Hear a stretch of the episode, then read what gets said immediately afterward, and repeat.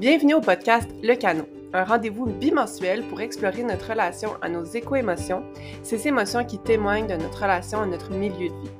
Le podcast est présenté par Écomotion, une entreprise collective sans but lucratif qui a pour mission d'accompagner les personnes et les organisations dans un processus d'adaptation face à la crise socio-écologique. Mon nom est Isabelle Billiveau et j'ai le plaisir d'animer ce podcast. Comme fondatrice directrice générale d'Écomotion, je suis toujours en train d'affiner ma vision de la transition pour que notre organisme puisse toujours mieux accompagner les communautés dans les défis personnels, interpersonnels et sociétaux qui sont liés aux changements environnementaux. Je vous invite donc à me suivre dans cette quête de savoir et d'histoire qui nous soutiennent dans le changement. Bonne écoute!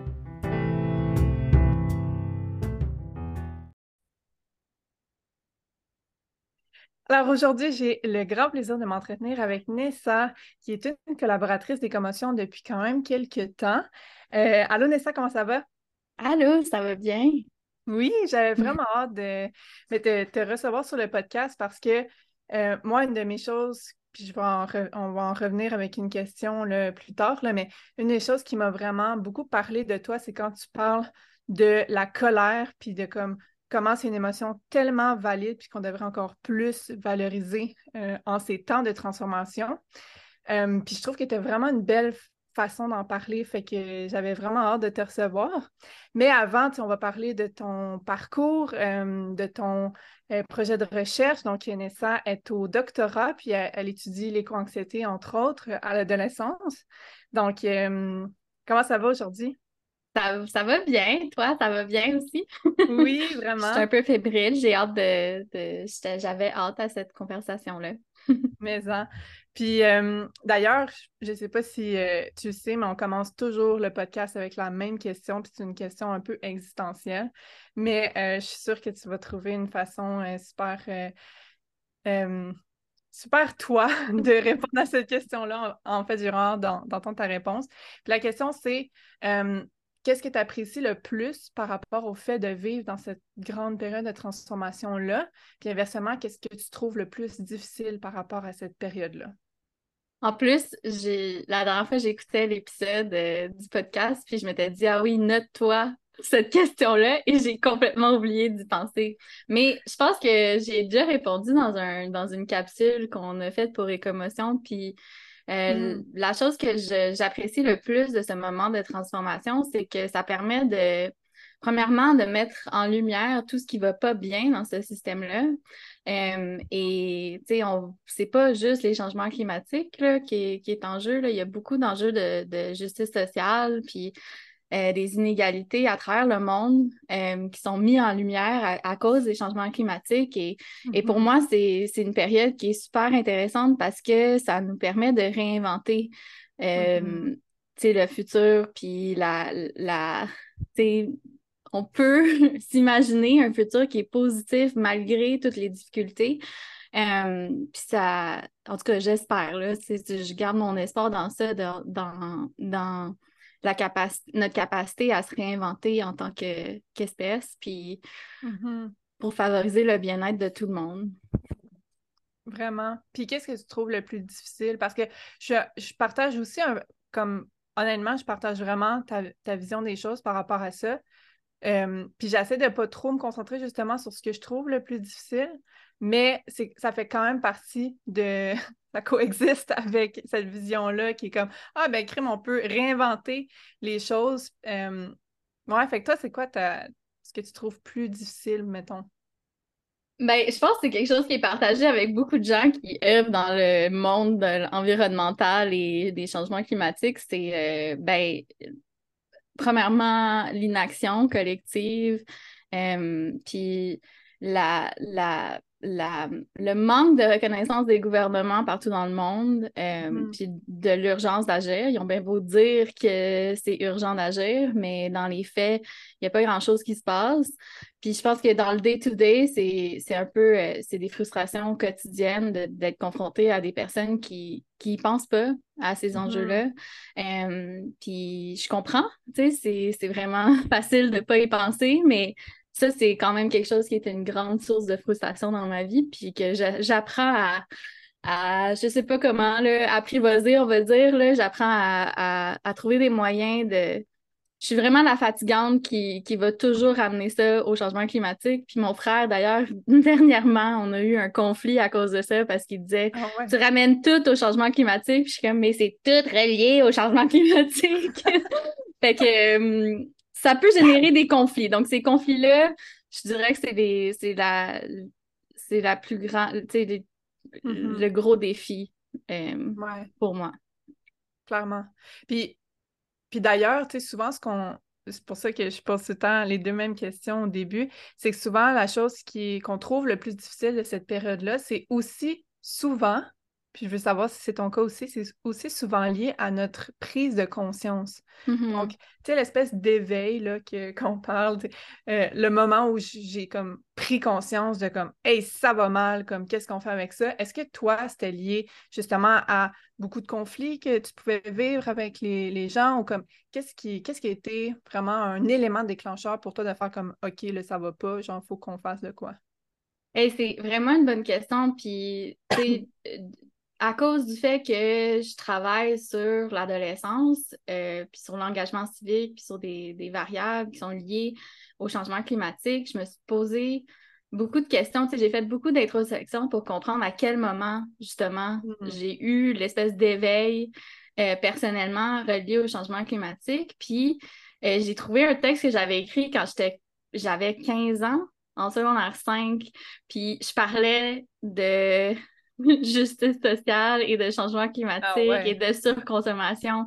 Fait que j'ai l'impression, tu sais, je fais partie de la génération climatique, comme on dit, là. Fait que j'ai l'impression que ça a toujours été comme dormant, mais que vraiment l'espèce de choc, puis euh, les, plus grands conflits se sont passés probablement lors de mon bac. Fait que plus mm-hmm. tard, là, début vingtaine, mais tu sais, quand on est comme en découverte de l'identité, puis on prend conscience de la complexité des enjeux. Fait que, ouais, je, je dirais que c'est difficile à dire, mais tu sais, on pense beaucoup à ça, là, à le processus d'adaptation, puis c'est quand le vrai choc, puis. Euh, je sais pas si, si, c'est nécessaire qu'on ait tout ce choc-là, mais on pourra peut-être en, discuter, là, mais, mais, mais euh, c'est vraiment une bonne question. Puis oui, c'est sûr que euh, des conflits lié à ça, lié à cette prise de conscience-là, j'en ai eu beaucoup depuis mm-hmm. mon adolescence et, mm-hmm. et encore aujourd'hui, mais euh, je dirais qu'aujourd'hui, j'ai peut-être développé plus d'outils pour, pour les gérer ou comme pour les. En tout cas, les naviguer. On va dire naviguer, je pense que c'est mieux. Mm-hmm. Puis j'aime que tu me parles d'un texte que tu as écrit à l'adolescence, puis aujourd'hui, tu travailles sur un projet de recherche qui euh, où, tu vas euh, tu vas étudier finalement comment l'éco-anxiété se développe à l'adolescence. Puis mm-hmm. justement, j'ai l'impression que pour beaucoup de gens, euh, cette prise de conscience-là ben, se, passe et s'amplifie à l'adolescence, puis se, continue à l'âge adulte. puis quand on n'a pas les bons outils pour naviguer avec ça, ça peut être vraiment tough. Mm-hmm. Ça peut être vraiment, même peut-être mener à une détresse. Fait que toi, euh, ton projet de recherche porte sur les déterminants de l'éco-anxiété à l'adolescence. Je vais te demander de définir ça rapidement. C'est quoi un déterminant? Euh, puis de nous parler de peut-être un, deux, donc de développer sur un, deux. OK. Ben, OK. Euh, première question sur les déterminants. Mais les déterminants, c'est un peu les précurseurs. Donc, qu'est-ce qui fait en sorte qu'une personne devient éco-anxieuse? Mais mm-hmm. euh, je te dirais que c'est quand même quelque chose qui est comme en évolution, la manière dont je parle. Est-ce que c'est les déterminants de l'éco-anxiété ou du vécu de l'éco-anxiété qui m'intéresse? Puis moi, je pense vers le deuxième, euh, parce que je me repose sur l'idée que l'éco-anxiété, c'est quelque chose de normal et adaptatif. Et donc, mais il y a des façons adaptatives de, de vivre l'éco-anxiété, puis des façons mal adaptatives. Donc, c'est pour ça mm-hmm. que je dis que je m'intéresse à qu'est-ce qui fait la différence entre les deux euh, trajectoires euh, de l'éco-anxiété. Puis euh, ces déterminants-là sont multiples. Puis pour, dans le cadre de ma recherche, ce qui m'intéresse le plus, c'est l'engagement civique, donc la participation à des activités d'engagement civique, les, comportements pro-environnementaux, donc le fait de, d'adopter des comportements pro-environnementaux comme la réduction de, de, de des de l'impact personnel, mm-hmm. que ce soit lié à l'alimentation ou par rapport au transport dans la mesure du possible chez les ados. Ensuite, les attitudes pro-environnementaux, les, les, attitudes pro-environnementales et mm-hmm. la régulation émotionnelle. je ne sais plus si je les ai toutes dit, là, mais la régulation émotionnelle, c'en est une également. Ensuite, il y a aussi la, la, relié à tout ça, c'est les facteurs qui sont sociaux ou relationnels, donc les, relations avec les pères, les amis, euh, les pères comme étant les amis, pas les mhm. papas, et euh, les parents et les intervenants euh, à l'école et dans le communautaire. Mhm. Donc, comment est-ce que tous ces acteurs-là et tous ces déterminants-là jouent un rôle dans les trajectoires de l'éco-anxiété à l'adolescence? Tellement intéressant. Est-ce que tu veux plus développer sur la régulation émotionnelle? Parce que euh, on en a parlé un peu, euh, bon, on s'est parlé vendredi passé. Puis là, tu m'as, tu m'as sorti ça comme, comme vraiment out of nowhere. Puis j'étais comme, mais c'est tellement intéressant, ça va tellement parler à plein de gens. Fait peux-tu nous. Euh, qu'est-ce qu'on entend par régulation émotionnelle? Puis c'est quoi le lien avec l'éco-anxiété? Donc, la régulation émotionnelle, ça réfère aux manières que la personne gère, euh, par lesquelles une personne peut gérer les émotions qu'elle ressent, comment elle les vit et comment elle les exprime. Donc, mm-hmm. admettons, euh, en général, on, on dans le contexte de mon étude, je vais regarder les stratégies de régulation émotionnelle par rapport à des émotions qui sont dites négatives. Euh, donc, euh, voilà, il y, aurait comme, selon certains théoriciens, il y aurait comme trois façons principales. Euh, il y en a plein de manières de définir la régulation émotionnelle, puis, puis on ne va pas rentrer dans tous les, détails, mais il y a trois manières qui sont bien connues au niveau de la régulation émotionnelle. Puis c'est euh, la première, ça serait la, la, régulation intégrative, la deuxième, contrôlante, et la troisième, la dysrégulation. Ce que ça veut dire, c'est que, par exemple, on prend le premier, la régulation intégrative, c'est, admettons que je vis une émotion négative, ben, je suis capable de m'informer sur ce que ça de, de, de, réfléchir à, ce qu'elle m'informe sur ce qui mm-hmm. arrive dans mon entourage, euh, puis l'intégrer dans ma vie. Donc, euh, je suis triste, mais il y a un sens à ma tristesse et je suis mm-hmm. capable de euh, effectuer des changements ou l'intégrer tout simplement dans ma vie à manière, de manière comme, c'est ce qu'on va dire, moi, c'est ce que je considère la manière la plus adaptative de vivre ces, mm-hmm. émotions. Euh, la deuxième, c'est contrôlante. Donc, euh, la régulation contrôlante, c'est lorsqu'on évite les émotions. Euh, qu'elle soit positive ou négative, mais dans ce cas-ci, euh, si on parle de l'éco-anxiété de manière négative, ben, ce serait de j'évite euh, de vivre ces émotions-là mm-hmm. négatives, ou j'essaie de les contrôler, de les réprimer, je les exprime pas. Mm-hmm. C'est une des, un des facteurs. Et euh, le troisième, la dysrégulation, c'est quand les émotions sont tellement chargées qu'elles nous envahissent. Donc, euh, on devient, en anglais, on dit overwhelmed. Euh, mm-hmm. ben, on est tellement comme surchargé par nos émotions qu'on n'arrive pas à les gérer, puis on n'arrive pas à vivre de manière sereine avec ces émotions-là. Donc, mm-hmm. euh, je ne sais pas si ça répond bien à ta question, mais c'est trois, trois manières de, de, de, manière très simple de, de réguler ses émotions. Puis j'imagine que plus on devient conscient un peu de. Parce que j'ai l'impression, tu sais, quand tu m'en parlais, j'étais comme, oh my God, tu sais, clairement qu'en ce moment, je suis beaucoup plus dans l'intégration de mes émotions parce que je me donne le temps pour le faire. Puis, tu sais, j'ai eu des périodes où est-ce que j'étais plus dans ben, je sais que je vis ça, mais comme whatever, genre, il faut que ça continue d'avancer. Puis comme je m'écoutais pas, je m'écoutais pas. Puis des fois, tu comme. Fait que j'imagine que quand plus tu es conscient, consciente de où, où, tu te trouves, ben, c'est plus facile d'appliquer peut-être des outils qui peuvent t'aider à, Comprends-tu ce que je veux dire? Je, ben, je comprends ce que tu veux dire, mais je pense que la manière, tu sais, de manière très simple, j'ai l'impression que la régulation émotionnelle, c'est un outil qu'on se développe. Donc, mm-hmm. Il euh, faut comprendre que c'est pas quelque chose qui est inné. On n'arrive Mm-hmm. pas au monde avec une façon de régler nos émotions. Ouais. Euh, Il y a des personnes qui vont dire que ce qui se passe euh, in- à l'intérieur de la maman euh, ou de la personne qui, qui va accoucher a un effet sur les régulations émotionnelles, mais ça veut pas dire que c'est pas un apprentissage. Donc, tout à fait, c'est un apprentissage peu importe la manière que tu le vois.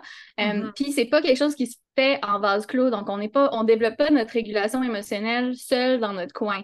Ouais. c'est par rapport à des apprentissages qu'on fait à travers des relations, puis à travers l'environnement dans lequel on vit. Euh, fait que ça, c'est super important. Puis euh, quand qu'on. Ce que je- pour répondre à ta question, j'ai l'impression que euh, ben, faut premièrement réaliser que de manière générale, on peut pas dire qu'au Québec, on favorise nécessairement euh, une régulation émotionnelle intégrative. Ça, on peut penser à comme la manière qu'on va à l'école aussi. Tu sais, je pense qu'il y a des manières de faire les psychoéducatrices puis les éducatrices à la petite enfance, sûrement qui ont des formations dans ça. Je sais pas à quel point c'est appliqué à tous les jours, euh, mais les parents aussi, tu sais, il n'y a, il y a pas nécessairement, tu sais, on peut pas dire que tous les parents sont, sont à jour sur euh, quelles sont les manières de parler des émotions avec les, les enfants. Fait que, juste de manière générale, la régulation émotionnelle, c'est important de noter que c'est un apprentissage. Ce qui veut Mhm. dire que, puis ce qui est super positif pour moi, ça veut dire que si une personne a appris à utiliser euh, genre la dysrégulation comme stratégie de, de- de régulation émotionnelle, ça veut pas dire qu'elle est pognée dans ça, tu sais. Fait que c'est pour ça que pour répondre à ta question, c'est comme ben sûrement que tu as appris avec le temps comment Mhm. Arriver à une régulation émotionnelle intégrative. L'autre Mhm. chose que je trouve qui est important, c'est euh, tu sais, quand je parlais de contrôlant ou évitant, euh, c'est important de savoir qu'il y a des moments où ce que c'est correct d'utiliser ça comme stratégie, tu sais ça devient, tu sais, ça devient un, ça devient un problème quand c'est la seule façon de gérer les Mhm. émotions négatives. Euh, tu sais, admettons que j'ai un examen, puis j'ai bien étudié, mais j'ai quand même comme des émotions négatives par rapport à ça. Je me sens anxieuse, euh, j'ai, tu sais, j'ai peur d'échouer, whatever, mais dans les faits, tu sais, probablement que je suis correcte, puis j'ai bien, j'ai bien étudié, puis je vais réussir mon examen. C'est correct d'éviter ces émotions-là négatives sais, euh, pour que je puisse dormir, puis pour que je puisse, genre, continuer avec mes autres occupations. Mais, mais euh, c'est ça. À long terme, si tu utilises tout le temps de, de l'évitement, ben, ça risque de cumuler à l'intérieur de toi. Puis, dans le cas des changements climatiques, c'est pas quelque chose qui va s'en aller. Fait que ce n'est pas ce que je dirais. Je propose pas que ça soit une bonne stratégie d'adaptation à long terme. Tout à fait. J'adore ça, puis j'aimerais ça t'amener justement euh, à, à parler de plus l'émotion de la colère. On pourrait terminer là-dessus.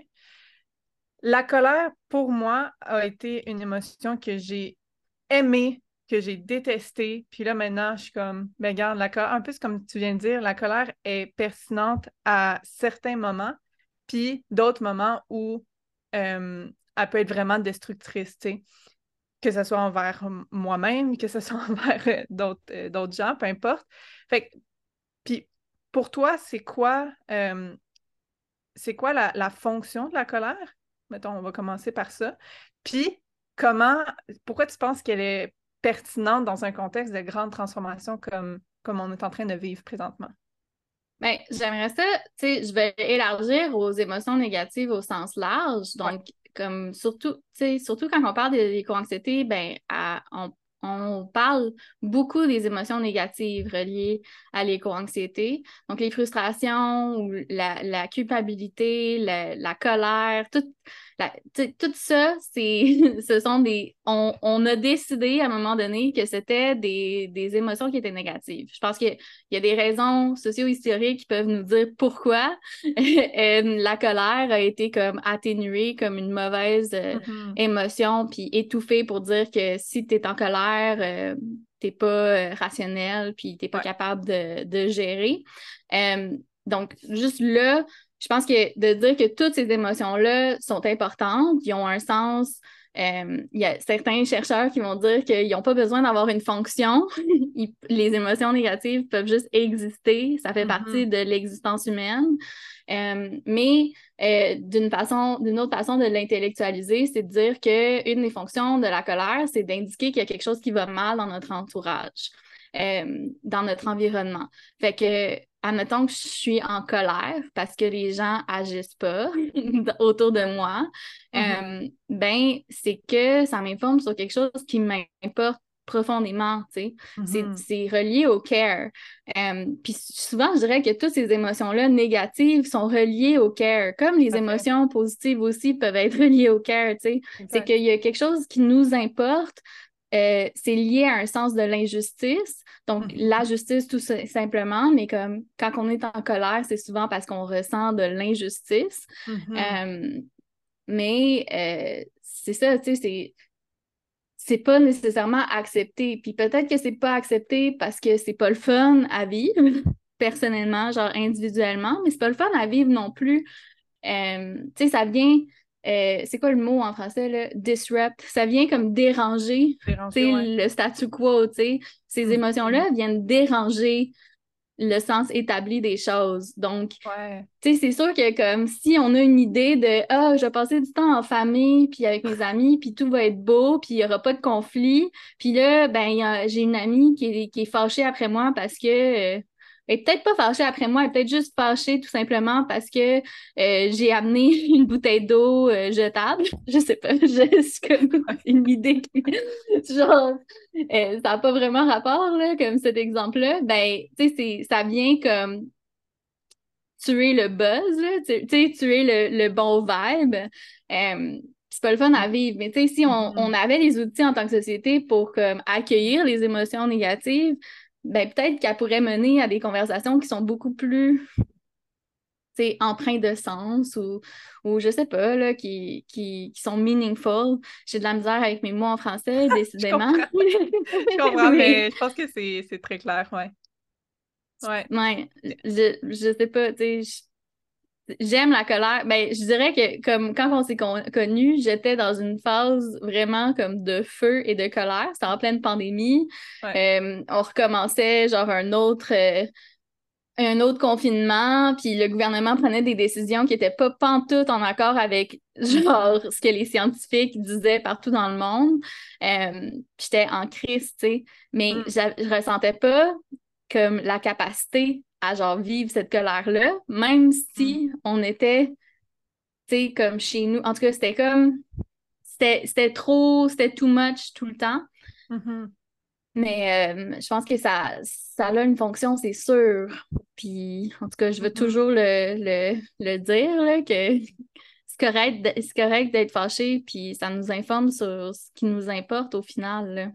Exact. Puis en même temps, je trouve c'est moi, une des raisons pourquoi j'aime la colère, c'est que ça donne tellement d'énergie, tu sais, pour, mm. pour changer ces choses-là, pour comme, OK, oui, ça m'importe, ça, comme, ça me préoccupe, ça me dérange, peu importe. Mais là, en plus, tu as un boost d'énergie pour comme, faire des actions. Tu sais, moi, je trouve que c'est vraiment... Euh, puis pour s'affirmer aussi, moi, c'est beaucoup ça.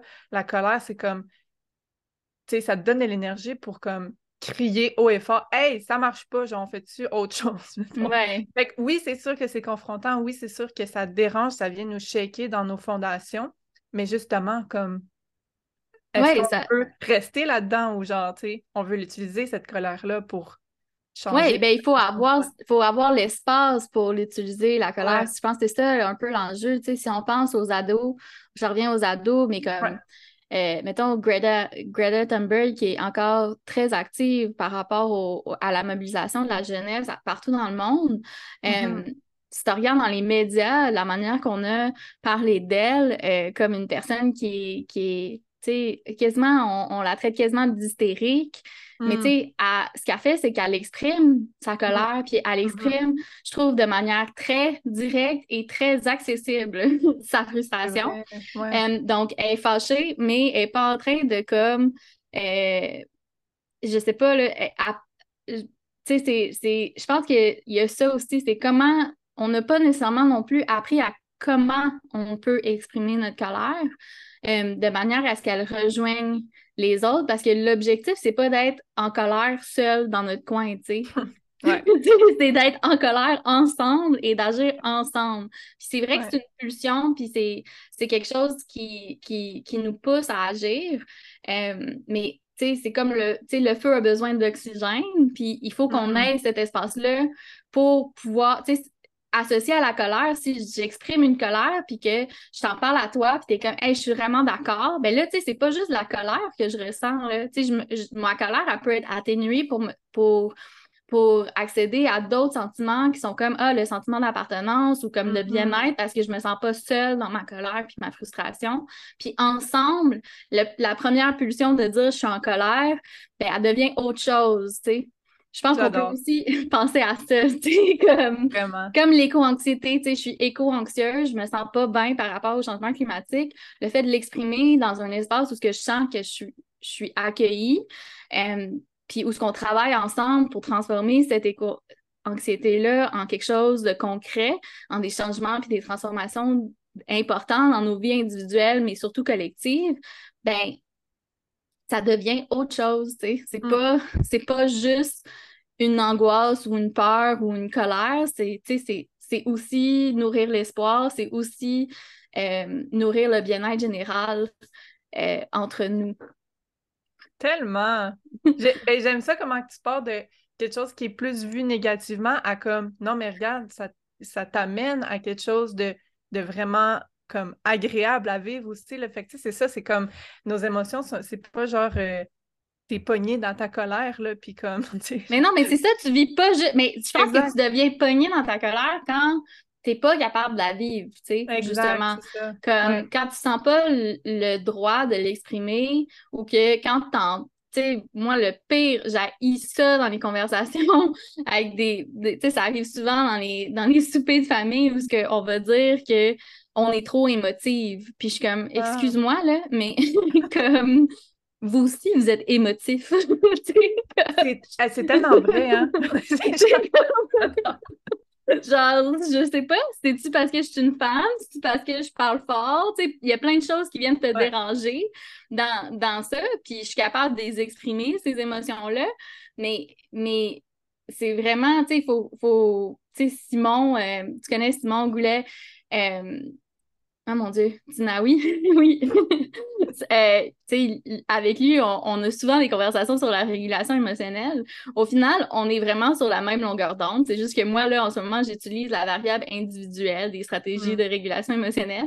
Mais il va souvent rapporter ça au fait que c'est quelque chose qui est relationnel, la régulation émotionnelle. Mm-hmm. Donc, c'est pour ça que je pense que c'est super important qu'on en parle en général, que tu vives de l'éco-anxiété ou pas, euh, en tant que société, en tant qu'individu citoyen, ça serait le fun qu'on apprenne à accepter qu'on est des êtres affectifs, qu'on vit une gamme d'émotions hyper complexes, puis qu'on on accepte aussi qu'on n'a pas toutes évolué dans un environnement qui nous ont permis à savoir comment les exprimer, puis quand on les exprime, ben ils ont une valeur, puis mm-hmm. il faut apprendre à les recevoir. sais. Le fait que je sois en colère, ce n'est pas une attaque personnelle.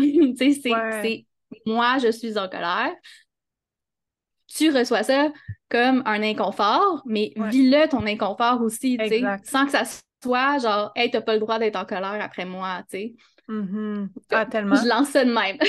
tellement. Genre, je pense qu'il faut autant travailler notre capacité à exprimer ces émotions-là qu'à recevoir les émotions des autres, tu sais, puis à, jouer, dans le fond, dans cet inconfort-là. Je dis je dois jouer parce que, pour vrai, moi, je suis vraiment dans le la dédramatisation des émotions, là, comme, c'est normal qu'on en vive, c'est full valide, ben il faut arrêter d'en faire toute une histoire quand quelqu'un vit la colère, mm-hmm. whatever. Puis des pathologies, tu sais, de, de, dire que c'est une pathologie, tu sais, je pense que ça, c'est quelque chose qui est vraiment important, puis tu sais, je mm-hmm. pense qu'on va, on va finir là-dessus probablement, ah là, je vois le temps défiler, mais, mais dans le sens que euh, il y a une tendance actuelle à démoniser l'éco-anxiété, les émotions négatives, euh, les émotions en général reliées au changement climatique, j'étais en France dernièrement, puis c'était vraiment ça. Euh, l'éco-anxiété, c'était, euh, on en parlait comme une pathologie.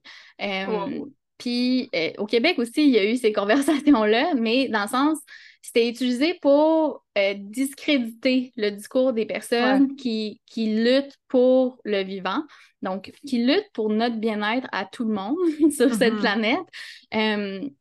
Puis euh, justement de ramener la conversation au sens propre des émotions, de dire hey, les émotions sont importantes et sont valides, elles nous informent sur quelque chose d'important et il faut les accueillir. Et il faut qu'on les aille, pas juste les accueillir, mais aussi comprendre comment est-ce qu'elles sont porteurs de changement au bout du compte. Non, ça, je me retiens. mais mais c'est tough, là. En tout cas, je trouve que ce genre d'initiative-là, tu sais, d'en parler euh, dans les podcasts ou comme ce qu'on fait avec Écomotion, c'est une, mm-hmm. une façon d'arriver de, à, à, cette espèce de transformation qu'il nous faut là, dans, mm-hmm. dans la vie de tous les jours. merci Nessa. Puis pour vrai, j'invite tout le monde à, si vous avez comme vous, partagez ce discours-là, puis vous êtes comme, ouais, crime, on devrait comme vraiment plus normaliser l'expression des émotions, puis comment recevoir. Mais vous savez pas trop comment commencer, à avoir ces discussions-là. Envoyez l'épisode d'aujourd'hui à vos proches. Ça peut être une façon de commencer, tu sais, je sais pas. Mais bref, merci beaucoup, Nessa. Moi, je trouve que c'était super clair, super euh, éclairant, tu sais, de, de comment, comment naviguer dans toutes ces émotions-là? on est passé par plein de, de chemins, mais pour vrai, euh, je trouve que, en tout cas, je, ne sais pas pour toi, là, mais je trouve que ça fait du bien avoir ces discussions-là, même si on n'est pas trop dans les exemples, puis, puis juste comme dans le se donner la permission de vivre. Mm-hmm. On dirait, là, c'est ça que je retiens de cet épisode-là. Fait que je te remercie vraiment. T'avais-tu un petit mot de la fin? Non, ben merci beaucoup. C'était vraiment chouette comme conversation. Puis j'espère qu'on on va en avoir plus dans ce sens-là. Puis oui, je trouve que ça finit bien euh, l'épisode. Se donner la permission de vivre, puis vivre, ça l'implique de vivre ses émotions également. merci beaucoup. Là, à bientôt. À bientôt.